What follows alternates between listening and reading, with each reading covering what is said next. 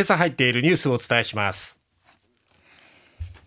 2070年の総人口、今よりも3割減って8700万人になる見込み。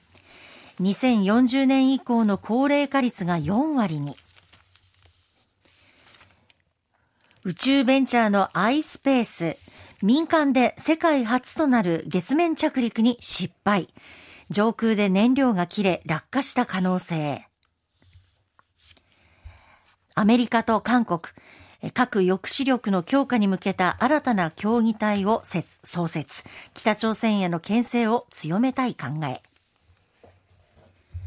中国スパイ行為の定義を拡大する反スパイ法改正案を可決。外国企業はスパイ行為と認定されるリスクが高まる見込み。北九州、火災跡地に建てられた丹賀青空市場の1号店、えー、店舗、1店舗目がオープン。さて、まずは人口です。厚生労働省の国立社会保障人口問題研究所は、昨日、2070年まで50年間の将来推計人口を公表しました。2020年に1億2615万人だった総人口、これ外国人を含む数ですが、2056年に1億人を下回り、2070年には8700万人となって現在より3割減少するという推計です。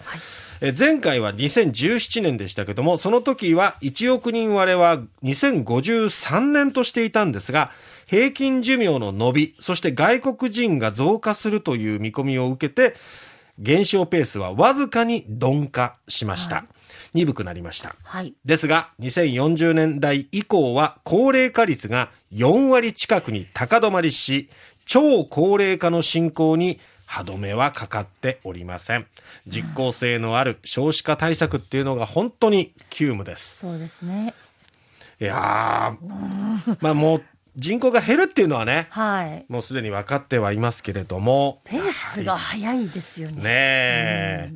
あの、最も可能性が高いケース、これあの、最も最悪の場合はとか、はい、まあ、マシなケースはとかっていうふうにいろんな平均値で見ていくんですけども、そのちょうど真ん中の、うん、えー、ケース、まあ、それが一番可能性としては高いケースで見ていくと、はい、推計の前提となる2070年の合計特殊出生率、一人の女性が一生に産む子供の数に相当する数ですが、これは1.36と見込んでいて、前回推計した1.44から下方修正したということなんですね。まあ、ですから子供が生まれる数っていうのも減るんじゃないかという見込みですよね。まあ、だからこういうところに、しっかり今回、まあ、少子化対策っていうものを本腰入れて取り組むって言ってるわけですから、ちゃんとこう実効性のあるものを中身が伴ってるのかどうか、打ち出せるのかどうかっていうところをしっかり見ていかなければいけませんし、あとは高齢化、いや、超高齢化が進むということなので、それを社会保障、どう支えていくのか。今のままだとね、なかなか、ね、財源の問題なんかも、ね、厳しいですよね。うん、まあ、それをどうしていくのかっていうのは、まあ、これはあの、国民全体の課題なのかなと思いますね。はい、さて、え続いてですけれども、いや、残念な結果に終わりました。宇宙ベンチャー iSpace ですけれども、月面の着陸をね、トライしたんですけれども、失敗という結果に終わりました。はい、えー、その iSpace は昨日自社開発した着陸船がえー、月の着陸達成できなかったと発表しました、うん、着陸直前に通信が途絶えていて途中で燃料が尽きて月面に衝突した可能性が高いとしているということですね。ねもう少しだったのに。そうなんですよ。うん、もうその月面着陸に向けて落下にして、落下していく段階には入っていたんですけどもね。ねそこで燃料が尽きたということです。民間としては世界初の月への着陸を目指していたんですが、失敗に終わりました。まあ、成功すれば日本としても初めて、そして旧ソ連、アメリカ、中国に続く4カ国目と月への着陸はね、なる予定だったんですけどもね。えー、この、ね、アイスペースの袴田社長、袴田代表は記者会見で、データを獲得できたのは大きな達成で、次へ向けた大きな一歩だと述べまして、まあ、気持ちを前に向けている、はい、まあ、悔しさはきっとあるとは思いますけども、ただの失敗ではなく、ちゃんと大きなデータを収集できたんだという前向きな捉え方もしています。月を周回する軌道から次第に減速して、そして垂直に降りていったんですけども、予定時刻になっても着陸の信号が確認できず、その後燃料の残量がなくなって、降下速度、降りていくスピードが